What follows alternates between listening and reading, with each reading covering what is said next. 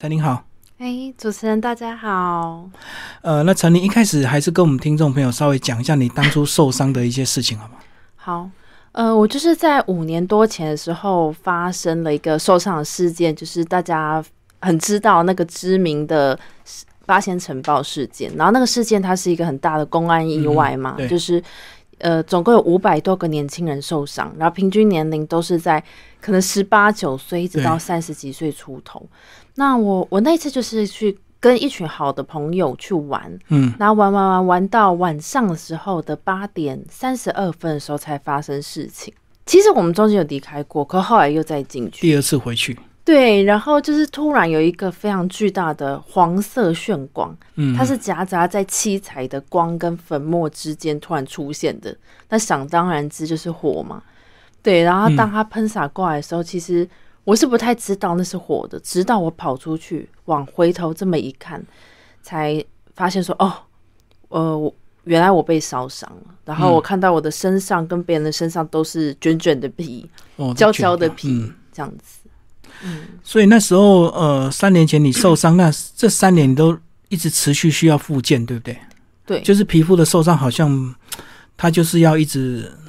对他后续他的疤痕啊，就是在那个伤口一愈合之后，就会会开始长疤。它不是像是哦摔车啊或者什么样子比较浅层的伤疤，可能只是淡淡的留下色泽。它反而是因为被刺激过深，是被火灼灼伤嘛，所以它会反而增生出更厚的疤痕。那那个疤痕是会变红变厚，对，然后可能轻轻你的手指一划，鲜血就流下来。嗯，那睡觉一滚就。呃，七八颗水泡，那再一滚又一堆的水泡，包括我的那个神经都已经受损了，太深烧的真的是太深了嘛，所以就是变成说每一天都有有如电流一般的感受，甚至是有如马与雄军过境你全身的那种很痒很痒的感觉，都持续了至少三年吧。嗯，你现在还要穿压力衣吗？现在呃，我大概脱掉半身了，下半身还是有时候会穿，可上半身的话，现在就是。就是我都脱掉了，嗯嗯，所以呃，等于上半身的这个状态算是 暂时稳定了嘛？这样子，对对对，因为就是现在疤痕就没有这么丰隆了，变成是比较粉色，然后有些地方局部都是比较柔软的，那它到最后其实就会变得是呃，我们一般看到的留疤。可能变老八了，就是比较淡、比较薄。嗯嗯，那其实就没有要穿压力衣的那个必须。OK，好，那你那个三年前跟现在工作有有有什么样的一个转变？三年前，呃，我那时候复健到一个阶段的时候，我就回去我当时的航空公司工作，但是航空公司在三个多月之后就宣布结束经营，因为他们有一些考量什么的。对对，就整个集团结束。所以，我后来就是想说，天哪，就是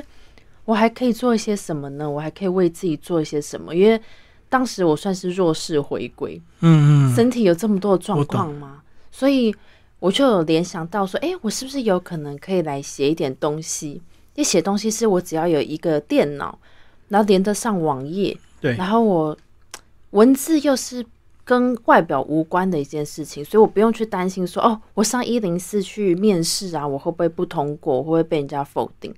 反而文字它，我觉得是一个利器。如果我可以写的很真实，或是很深入，那这个文字表达出去的力量，嗯，就是也是很棒的。所以我就写了一本书，对，叫《十五度勇敢：成然女孩的九百天告白》。那同时，我在那个阶段的时候，我也进入了宏基。从自己的电脑里面去担任行销专员，对，嗯嗯，你那时候出书之后，是不是就有很多演讲的邀约？对对对，因为我觉得那些机会就像是辐射辐射状的这样产生。对，因为写完之后就很庆幸就出了嘛，然后出了之后就真的是演讲啊，然后可能也有上电视聊聊我的故事啊，嗯，或者甚至是我有拍 MV 啊，拍一些就是。就是很多我意想不到的机会，透过这个作品就来到我身边。然后我也觉得那一本书其实很像我的一个小 baby 一样，嗯，因为这真的是你就像捏黏土一样，慢慢捏，慢慢捏，从零一直到一的过程，也花了一年时间灌溉。所以你是不是因为这个呃，后来有机会演讲之后，才让自己慢慢找到你更重要的一个方向？包括你现在在经营的这个频道是呃，关于身心灵的这方面。对，就是在在这个探索的过程中，其实写字那个时候在字里行间，已经对我来讲是一个初步疗愈了，一个治愈，因为我可能。呃，那时候我要回顾我的过往，从一刚开始发生第一天的什么事情，一直写写写写到复健啊，一些锥心刺骨的过程，对，直到我那时候写到后半段只剩三分之一的时候，我还要展望未来，嗯嗯，对，还我还想说，哎，我要怎么给这本书一个结尾？那我现在又走到什么过程？所以在那个字里行间，其实就像是脏血慢慢的被带出，那伤口被。清理好之后，一层一层长回来的过程。所以其实我后来就走渐渐的走上身心灵的这条路，因为我发现是说，我我觉得我的发现是说，呃，我前期真的也只有那个精气神去面对我的身体。我那时候只要一天，我可以感觉到有点不痛，嗯，好像就 OK 就好了。我只追求那么低阶的一个需求，可是到。三年以后，渐渐的，我的一些呃自我价值啊，跟认知已经长回来了。我透过工作啊，透过书，透过作品，透过很多人的打气，我慢慢发现，我的内在还是有一些不平衡，我还是觉得有一些亏空，不是，但是却说不上来那是什么样的亏空。所以就是一直就开始引导我走向内在的路，然后去走内在的工作。嗯，后来有上一些相关课程吗？有。我后来其实就是为了要找自己嘛，我就是很想要搞清楚说，哦，人生的目的到底是什么？然后我是谁？对，然后我这个人为何会在二十四岁发生这件事？所以其实我也不排除那时候有去接触宗教啊，因为宗教真的是呃很第一步嘛，就很多人可能在旧社会里面会去踏入灵性世界，可能会选择宗教啊去接触，所以宗教我有接触，但是到后来。我觉得自己好像并没有那么属于某一个体系。之后呢，我还有，我那时候好像还有去催眠，然后呃，也有问过灵媒呀，那也有看过前世今生啊什么的，就自我治疗，就对，对对对，就是。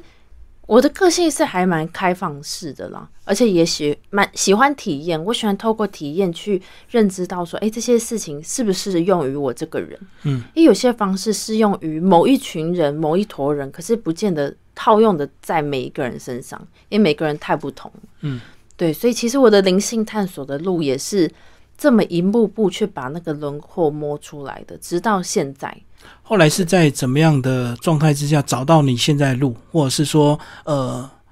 比较依附，或者是比较认同哪一些方式跟学问？我现在的话，因为我在聊身心灵平衡嘛，其实这三块是可以分开来看的，就是我们对于自己身体的意识是什么，然后现在有没有觉得舒服，然后我的内外在有没有一些呃不适的反应，或者是内在有没有一些慢性的。呃，疾病状况，这都可以去看我们的身体嘛。那心理的部分，其实我有去学萨提尔的那个冰山对话理论。他的理论就是说，就是每个人都是一座冰山。当我们梳理好了我们冰山之下那些无意识的状态，包括感受啊、观点、期待、渴望跟自我认知，那么我们就其实就会搞懂自己了，然后也比较容易去跟人家产生一致性的对话。所以其实。因为我不是心理系毕业的嘛，但是我有问过我心理系的朋友说，如果我想要去搞懂我的心理内在世界，可以怎么做？他就是说，你可以去呃接触你喜欢的系统去学习。所以我现在就是有在做萨提尔对话这件事。然后第三个，像灵性的部分的话，其实我的信仰就是就是宇宙啦。嗯嗯，因为有一句话其实叫做，如果你不信有宇宙的话，那你就会信任无常这件事情。如果你没有一个更大的观念、一个宇宙观去解释在你生命之中发生的一些变动性的、变动性的事件的话，那你可能就会非常容易执着在跟限缩在那个框框、那些框框条条里面。对，所以其实我现在信仰就是有一个多出了一个宇宙观，这是我新增的后来所新增的事情。嗯，好，那你后来就怎么样开始决定要经营自自媒体的一个频道？包括你经营一个这个 YouTube 频道，叫“爱播外初中乘以身心灵平衡”。对，哦，因为我。我先前就是在宏基的时候，就是做行销嘛，刚好也就是帮公司操作社群的部分，Facebook 啊、IG 啊、YouTube。嗯，然后呢，当时其实我也接接触到很多网红，主要那时候是做宠物的事业，所以接触到了很多宠物网红，猫咪啊、狗狗啊，我就发现说，哎，如果有朝一日啊，我可以，我我行销的可以不只是公司的产品。而是自己的一个理念，自己永远都会非常在乎的一件事情，而不间断的主题的话，那会不会会不会变成一个更好的 lifestyle 呢？一个全新的自己，更接近自己。所以我左思右想，想了很久之后，我就决定决定是身心灵平衡，因为我觉得我先前在五年前发生了这么疯狂的事件，嗯嗯，导致我从一个。应该算是平衡的女生，开始产生了非常大的动荡。马斯洛的金字塔整个是翻覆了，嗯，在最低阶的地方找去满足需求，一直建建造自己到现在。我发现，从不平衡，从疯狂一直到平衡，这件事是我一直在做的。而而我以往以后的话，我也会想要透过我的分享去带给大家更多的力量或引导，去把。就是大家的不平呃不平衡的事件的盲点啊卡点找出来，然后慢慢导向一个比较平稳平衡的人生。所以你现在有透析出你这样这个事情的一个发生，跟你现在是在一个平衡状态吗？现在我觉得我的平衡性已经比就是越平衡这件事情，我觉得是不是说一天两天。或是一个月、两个月来看的，它比较像是半年呐、一年持续的。对你真的已经走过去了，然后你从生命比较高的视角去回顾你的、你的去年，再回顾你的两年前那样去 compare 的话，我觉得真的是越来越平衡了。对，因为我觉得平衡这件事情，很多人都会问我说：“你一直在讲身心灵平衡，身心灵平衡，那么有朝一日我们真的可以抵达那个百分之一百的平衡吗？”对，就是会有人问我，那么我自己的整体跟体悟呢，是是没有办法的，因为我们的人啊的能量都是敞开的，是敞开的，是流动，对，是流动的，它不可能是恒定的。当我们啪一睁开眼。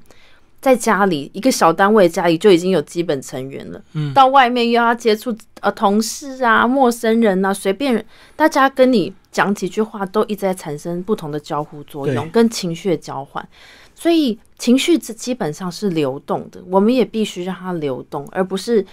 呃限制它在什么地方，或是瞧不起它、鄙视它、不喜欢它。最好的平衡，我觉得是。越来越接近自己。如果我们可以把自己的呃自我认知跟价值那块巩固化，其实就会蛮像一个扎根的大树。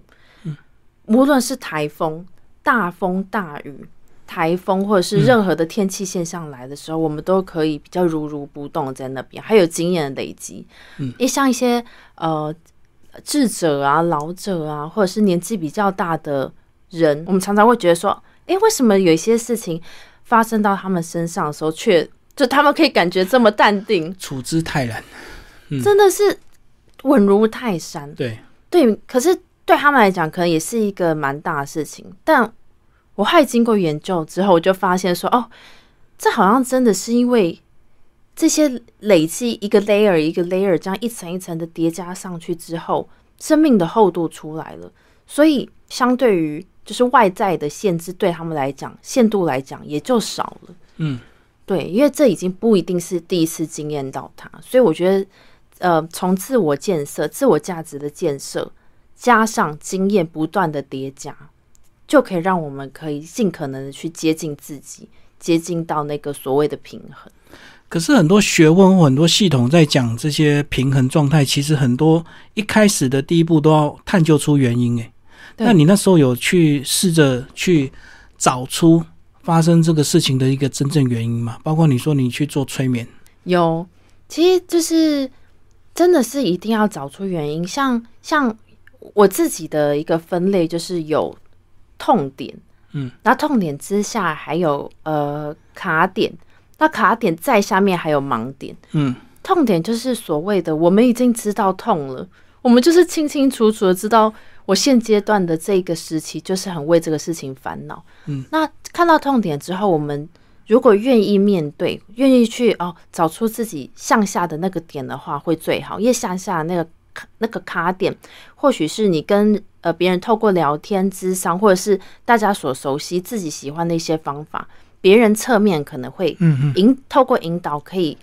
可以可以帮助你觉知到的，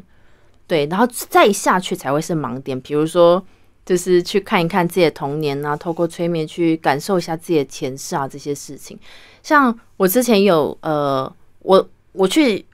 探索童年跟前世的时候，就是就是瑞莎的导演，就之前基明大哥有访问的一位瑞莎，对，然后也看到了一些事情，就是关于我那时候的烦恼。因为其实催眠的刚开始，你需要告诉他说你想要解决什么样的事情，比如说我会害怕无法幸福，我会害怕为什么我的身体就是好不起来。嗯，那其实我当你已经知道有这个痛点了。那催眠师也知道，或智商师也知道，他就会陪伴跟陪伴跟引导你去下探这个点之下的一些呃运作呃运作机制或者是动力系统是发生了什么事。嗯，这样子所以你觉得确实对你在整个疗伤的过程是有帮助的，在这么多系统下的一个操作。有有有有帮助。嗯嗯嗯，对，因为大家其实不约而同的都是在讲说，我们要把现阶段呃现阶段之前的能量丢掉，嗯，就是把几包垃圾清掉，那么你未来的空间就会多出了一些全新的 space 去装入新的东西，所以我才会一直说要去往前探索嘛。包括我现在其实我也有在，我我也算是呃学完塔罗牌了，然后正在接一些线上线下的个案，嗯。跟智商，我们都是很强调过去到现在这一块的，因为有时候牌一摊开，它是蛮一针见血，你就可以看到说，哦，这个个案他过去好像发生了什么事情，感觉到很受伤，特别是没有安全感，有可能是因为什么什么。那么，如果我们可以找到他的盲点跟卡点，把它让他自己看到，然后慢慢的清掉之后，他其实他的现在到未来这一段就会改变。但是如果你没有觉知到前面这一段呢，你的现你的未来这一段可能就会一直 copy and paste，copy and paste，、嗯嗯就是一直 pass 下去。对，那你就不知道为什么，就很多人就会来到你面前说，我不知道为什么我的人生就是没有改变，我这五年来或我这一辈子来的感情就是怎样，或者或者是哪一个地方就是一直在重复，所以这重复性就是来自于一些制约，或许没有被看见或者是解除。所以这样也是你受伤之后的意外收获，让你在身心灵这块得到找到另外一个方向。对对，真的是。好，那你另外其实还有经营你的算是旅游影片、旅游频道，对讲一下为什么你叫爱播外出中？我自己本身很喜欢旅行，然后最近不知道大家有没有看到一一个电影叫《灵魂急转弯》。嗯那个急转弯里面，他就是一直在强调一件事情，叫火花嘛，就是每个人心中都有一个非常呃单纯的初心，它是没有被任何事情污染的。而你去做那件事情呢，好像就可以进入心流里面，忘却了所有的时间，就只想要去做那件事情，它是百分之百单纯的。那么其实对我而言，我的火花就是旅行。就是我刚开始就设定了双主题来做我的个人品牌，就是希望透过我的旅行里面也结合了一些灵性的成分，一些我对身心灵的反思啊，或者我在过程之中与自己怎么对话，就是去让呃观众可以感受到我对旅行很兴奋的这个这个瞬间，进而再去触发到他们自己的火花是什么，所以我才会想要取名叫“爱波外出中”，因为我自己的英文叫 April。嗯嗯，那么其实其实我先前的书名当然是用自己本名陈宁了，但是我后来思考说，嗯，比真的是比较少人会在 YouTube 上用本名之外。对，用本名之外，加上我我那时候有在沉淀，说我有没有必要把就是陈宁这个名字，呃，跟就是陈宁代表八仙城报嗯这本书的这个名字跟跟我后来的这个频道做结合，因为后来这频道是比较单纯在分享我自己自己的兴趣跟身心灵。后来我就想说，先把他们分开好了，所以就叫爱波外出中。哦，所以不是叫陈林外出中，这对对对，就不是。暂暂时还没有想要把它连接在一起的。哎、其实其实，在关于我啊一些地方早就还是有 connect 在一起只是直接搜寻上面就是还是叫爱波外出中，这种等于就是爱波总是不在家了。有时候有些人他工作的时候不是会在那赖上面改说，哎、嗯我现在是外出中哦，走，嗯，我现在休假中哦，就是那样子比较趣味的说法。你要不要讲几次你外出的一个经验？甚至你还拍了一部就是一个人旅行的好处，对不对？对我，我先前呃，我我去年的时候开始拍片嘛，然后去年五月的时候，我有去蓝屿打工换宿一个月。那个时候是因为妹妹她失恋了，然后她就邀请我去，然后我想说，哎、好像还不错耶，不然我就来拍一集好了。就是来拍一集小帮手的生活，就小帮手到底去那边要做什么？因为蓝屿其实上面很多猪啊、鸭啊、羊啊，嗯，对一些很天然的动物，再加上原住民很纯粹文化，比较没有受到呃外来的破坏，所以我就拿了一支相机到处去记录，然后也剪了三集。然后那三集的其实流量啊，各方面观看数都还蛮不错的。嗯，因为就是有一集就是专门在分享打工换宿在做什么，有一集就是分享蓝屿十大必去的行程。嗯嗯，那么其实后来结束之后，我就一个人去到了台东，因为花东那边啊，其实蛮多外国人的，而且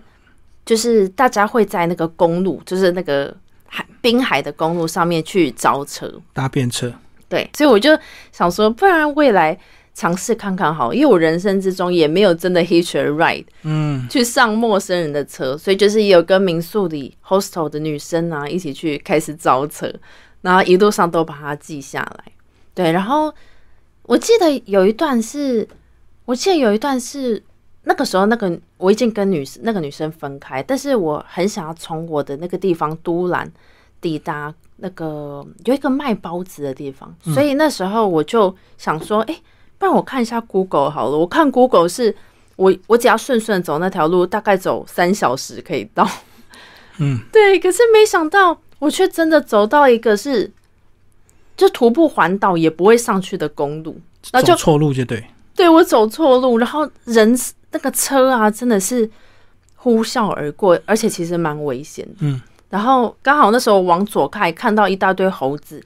爬下来，好像要快要来快要攻击我那个的东西，对对对，就是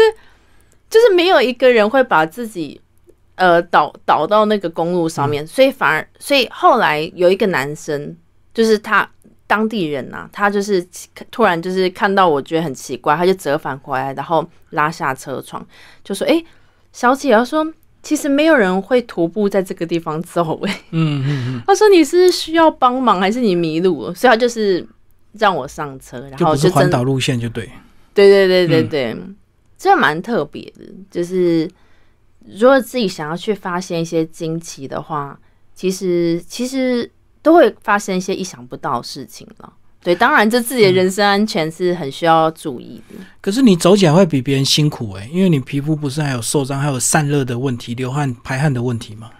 对对对，其实真的是很怕热，然后又真的很怕晒伤，因为我们这种脱掉皮肤就很敏感，就对。对，真的如果晒伤之后是有点像一零一中狗一样，就会黑掉了。嗯嗯，然后你要白回来是比一般正常人多三四倍的，所以我那时候其实防晒就做的很到位，就该穿压力衣啊，该衬衫我就都有做。然后散热的话，因为我这几年来已经快六年了嘛，都穿压力衣，所以我觉得人呢、真的是二十一天就二十一天就可以基本上的习惯一件事情。哦，那我穿压力衣已经呃无春无论春夏秋冬都比人家惯对比人家多这么一层，我已经习惯了。包括你有一集讲到原子习惯，对不对？对，就是我们每天要进步一点点这样子。你把它运用在什么事情上？嗯、原子习惯的话，我觉得身心灵的成长，嗯我有运用到原子习惯，就是每一天更觉知自己。比比如就是我有时候，嗯，不知道自己怎么的时候，我就会深吸四秒，然后停住个一两秒之后，再慢吐八秒，然后结束，就是整个这样子的，呃，深吸慢吐过后，我会再问问自己说，我现在感觉是什么？比如说我现在有点紧张，有点焦虑，之中又带着一点兴奋，那为什么呢？就是很简单的这样子去与自己的身心做连接。那么，其实我发现呢，就是因为原子习惯就是在讲说，你每天进步一点点、一点点，是反向操作去做一些你没有做过的事情。那么一整年下来，在那一方面的进步就可以达到三十七倍。我就发现说，我的觉知跟我自己本人内部的连接就是越来越强了，就是强到最后，我不一定要做这件事情，我都可以大概知道我的动力系统是怎么动的，它是怎么去产生的。那其实，其实外界对我来讲，只像是一面镜子，是因为我是因为对方，我遇到对方，对方刚好跟我讲这句话，触发到了我里面的机制，所以他就开始自己 auto 模式了。嗯，对，而不一定是真的对方有那个意图，他想要呃做伤害啊，或者是想要呃有那些话的反应，就是我现在比较不会那么直接的去去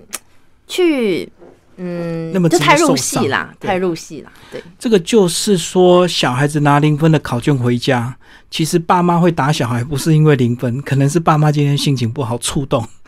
所以就借由打小孩来发泄这样。对，或者是爸妈想到自己以前以前自己考不好的时候，然后被 老师怎么样怎么样了，或者是一些对对对一些自我。自我的过往经验触动到，所以你不一定是真的考零分这件事情。你现在就变比较敏感，就对，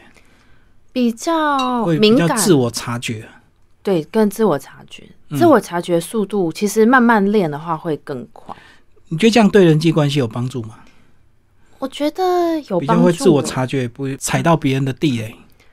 对对对，就是对别人的。对别人，他现在可能在跟你讲话的时候的心理运作状态，你会有几几个几个归类。对他有可能是因为他讲这句话，有可能是因为某几个 scenario 而导致，就是你不会说那么单线思考的，觉得这个背后的意图绝对是什么什么什么的。就是在身心灵的这个探索过程之中，包括结合灵性，其实没有绝对这件事情。一百种人其实有可能也就是一百种个性。对，我们没有办法一直用左脑，因为左脑就是非常喜欢做归类嘛，做经验上的整理，做一些系把一些东西系统化、僵化，然后帮助我们可以在生活之中维运自己的自己的人生。嗯，但是其实太开左脑的一个缺点就是。会限缩在那边，会很执着，反而萎缩掉右脑这种直觉呀、想象力啊、初心啊、创意的东西。所以，其实我自己鼓励自我自己鼓励我自己的就是，嗯，我希望我可以天天都全脑大开，嗯，我左右脑并用，对左右脑平衡，呃，偶尔听听直觉的直觉，如果想要告诉我，他觉得呃，我的感觉现在就是不好，或我感觉这个场域。呃，就是怪怪的，我可能就会选择相信他，而不是全然的百分之百就用左脑，就是一直用左脑去想事情。嗯，所以你现在有在准备写下一本书吗？没有诶，其实我刚开始有写一点这方面的东西，也是蛮值得分享的。哦，对，也是。但是其实现在可能想要做的事也蛮多，包括是把我的身心灵的服务线上化，嗯，先从线上做起，然后希望自己在今年的年末也可以，或许可以有自己的个人工作室，嗯，因为我现在有在塔罗读牌嘛，然后也有在做自己的个人品牌，对，往后也不排除都会有一些身心灵相关服务，所以我一直在研究让怎么让这件事情可以落实到呃生活，包括也。当然可以让我经济独立啊，这样子需要需要考一些执照吗？身心灵这方面，你有准备要考吗？呃，像有些灵线课程都有它的证书了，都有它的结业证书，甚至是我有去学一个叫阿卡西记录的东西，它就是在说，其实我们每个人灵魂的累世的记录，喜怒哀乐，每一世，因为灵魂其实是一个不灭的、生生不灭的状态，它不像是肉身，它它是。会一直累积啊，会一直累积。比如说，我们曾经当过甲虫啊，或是埃及的女王啊，呃，或者是日本的武士啊，这种各方面的角色，都是因为我们的灵魂它穿梭在一堆不同的肉身的设定里面。那么，其实阿卡西记录图书馆就记录了所有人全人类在这个万习的空间里面发生的所有的片段。只要我我想解决一件事情，可能是我的，可能是别人的，我就可以在我的意识的维度上面上升到那个图书馆，嗯，去找出来。对，可能去下一个指令说：“诶，我现在想要找基明大哥的书，那我就在图书馆面抽出一本叫做基明大哥的书，然后把。”书的那个页面翻印到对对对等的问题上面，就可以去做记录了。其实我们每个人的灵魂所做过事情都会被记录啊，变成一个 record 这样子。所以以后阿卡西记录这个服务的话，我也很期待它可以嗯被线上化。可能在线上视讯里面，我们就可以做，然后来解决一些大家的内在问题。你刚还有讲到一个，就是让自己的经济独立。对你打算怎么做？打算怎么做？因为我现在其实就，我现在一半是在做人个人品牌嘛，那一半时间是在接行销的案子，嗯嗯，包括帮就是呃教我有去一些企业演讲，或教个人品牌，或者是接一些商业的文案呐，文案撰写，或者是呃小编社群的操作，这一块是。算是一种主动收入啦，我需要做才会才会，就才会有收入进来。那另外一方面的个人品牌，当然就是慢慢的培养观众。就如果喜欢身心灵的大家，就是也可以订阅我。这样其实，在就是我们拍拍影片，其实也都会有一些可能广告收益啊什么的，也都会支持，直接支持到创作者的那个生活生活维运。所以听你这样讲，你已经非常清楚你自己的未来路线，对不对？蛮清楚的，嗯嗯，现在就是等着时间慢慢去累积经验跟各方面的学习嘛。因为我是去年三月从宏基离职，那个时候四月本来要去爱尔兰跟妹妹游学一整年，但是就碰到疫情嘛，嗯，对，所以就是就是真的是不幸中的大幸之后的转机，我也是毅然决然的觉得说啊，就是我真的还蛮想让自己时间精神。都自由的，并且做我想要做的事，所以其实，在去年三四月都很迷茫，就是凭借着一股希望自己可以胆大心细的走下去的一个精神开始走，然后一直到现在也快要一年了嘛，我才我才觉得自己各方面的计划正在就定位。你那时候想去游学是想要放空吗？还是说想要在探索自己的一些方向？等于是刚离职的样子？嗯。其实我我现在去回顾我那时候为什么想要出国，我有新的解解读。嗯，呃，我在两年多前，我就是慢慢开始在注重自己的内在嘛。嗯，所以我整个人算是一直在变化的。我觉知道自己是一直在变化中的，所以我自己跟我原本的家庭啊，我原本的工作，原本在接触到的朋友，都慢慢的开始分开。对，好像也是时候要做一个分开，就产生距离。要产生距离，我需要退一步，去一个比较大的空间里，比较少人认识我的地方，去去描绘出我自己全新的轮廓。就有点像是，假如我八岁，我所穿的那些衣服，我不可能现在已经二十几岁了，我还硬要把我自己塞在那些衣服里面。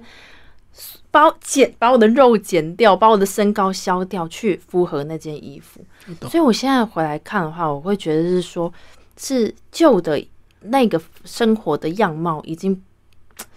已经没有办法，就我的灵魂觉得已经不属于那个地方，所以我那时候才有点被牵引着，我想要出走，我想要去一趟爱尔兰，去一趟我没有去过的欧洲，搭配我的火花嘛旅行，去去行塑自我。嗯嗯，所以因为疫情的意外，让你无法成行，反而走入身心灵这一段就对。对，因为现在疫情其实它导致国与国之间没有办法通航，然后人的移动距离也也收缩了。其实我觉得也算是一种一种一个趋势，一个能量上的改变。就可能这这五年就真的大家会慢慢的走向内在世界。嗯哼，那相对的，虽然我们牺牲跟交换出去是我们的自由，我们看到更辽阔的其他的世界跟文化，但是更接近的却是我们内心的场域。其实过去的几十年来，很少人在强调你的内在到底发生什什么事情。很多人或许是对呃，我走进身心科，我要去咨商，我最近可能在咨商，这些东西都贴上了标签。对对，又或者是比较有勇气的人，他已经真的走进去了，已经看到一些内在害怕，可是会抵抗，嗯会停止，会没办法再继续。但是其实改变了我们的内心，其实就等于改变了外在。这在灵性的解读上，无论宗教大道之间都是这么回事的。就是内境就是外外境，外境的呈现。你内在是一个乱的房间，你的外在就是一个乱的生活。你内境内内在正在丢垃圾，那你外在就会开始多了好几分的幸运。这完全就是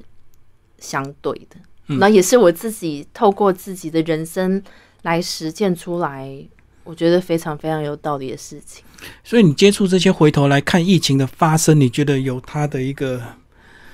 原因吗？有它的原因在，就我觉得就是一种由外很能量很发散的一个状态，慢慢的让每个人内收回自己内心的一个旅程。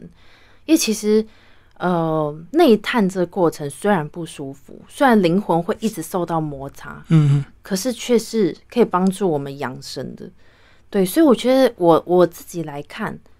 从比较高的视角若来解读的话，这五年虽然看起来外面很乱，但是却有一群人是努力的往内在去走的。是一群人可能是比较没有不不那么愿意，还停留在外在表象上，会觉得说，哦，这个世界就是好乱哦，这几年就是很衰啊，工作的机会逐年下降，然后股股价就是乱乱乱飙升。如果没有想要往内在走的人，注定可能就会觉得这个世界充满着乱象，越来越糟。嗯，可是如果我愿意往新世界去走，是往内的话，我们反而会看到完全截然不同的生活。就是用比较呃灵性的字眼，就是你的那个维度正在上升了，嗯有点像是坐电梯。我从哦三楼坐到五楼，五楼之后再再坐到七楼，每一层看过去的风景都不不一样，真的。对我嗯七楼的人看得到三楼的人，他现在在烦恼什么？他生活之中，哦，原就是可能就是这样在运作。可是三楼楼的人或许没有办法参体透会七人，七楼的人，他正在他就是他那一层楼的感悟。其实我觉得这个电梯的楼啊越高，代表你的内在有探得多深它反而是反过来的。它反而不是像我们物质外在的层面是向上堆叠的那种看得到摸得到的东西，甚至是网络上的粉丝数啊、浏览数那种堆高的东西。我刚刚所说的那种呃维度的养生、心灵层次的深度，反而是倒过来的。嗯嗯，你要越内在、越单独、越挖越定深，就静对。，才有可能会让内心的电梯越来越高。嗯嗯嗯。其实很多人看疫情，反而都是觉得对地球是一个休息喘息的一个机会啊，对，这反而是 人类过度的这个膨胀的经济行为，这个有时候就会有一个类似这样的一个天灾，强迫你大家停止移动，然后大家花更多时间去探索内在，包括你自己也是因为这样。对对对，就有点像是电脑要做版本更新。对对对。对，我觉得就是疫情的发生，有点像是要强迫板根，已经不是你选择不选择的一件事情了，不就是地球强制宇宙跟地球强制版本更新这样嗯子的一个感觉。嗯。所以你未来有些什么想法，都会这个拍影片在你的 YouTube 上嘛，对不对？对对对，现在持续陆陆续续都已经拍了蛮多身心灵的影片，嗯。包括局部的一些旅游的影片。其实我都会，我都会去想，因为我现在受众有两个，一个叫小冲，就是很冲很冲的冲，嗯那另外一个叫慢慢，就做事比较慢的那个慢。小冲就是代表说，就是呃，可能都很知道自己想要做什么的人。但是很容易，就是我达到了这个目的，完成了之后，我又会再设一个新的，嗯嗯，一直去追高，有点像老鼠滚轮那样子跑的一群朋友。其实这是这是我的原厂设定的个性，也比较像小虫啦。我就很想要供应一部分这样的内容，如何去休息，如何去平衡自我给他们。那慢慢呢，就是我身边也有一群是找不到方向的朋友，他可能现在已经三十几岁了，可是他始终还是觉得他不知道他他要跟谁在一起，他不知道他自己是谁，他不知道他要做什么，或即便大概知道了一个轮廓。设下去，可却没有办法持续性的去接近他，所以我也做了一一块另外一半的内容给曼曼，就是我的身心灵平衡的主题，主要会针对这两个受众的痛点去去去做一些可能八分钟啊十分钟影片。嗯，就是你的 T A 就是一个冲很快的，一个是探索人生方向的两大族群，就对。对对对，嗯。好，今天非常谢谢我们的爱波为大家介绍他的一些新发展哦。呃，那听众朋友有兴趣也可以追踪他的这个 YouTube 以及他的粉砖。好，谢谢，谢谢。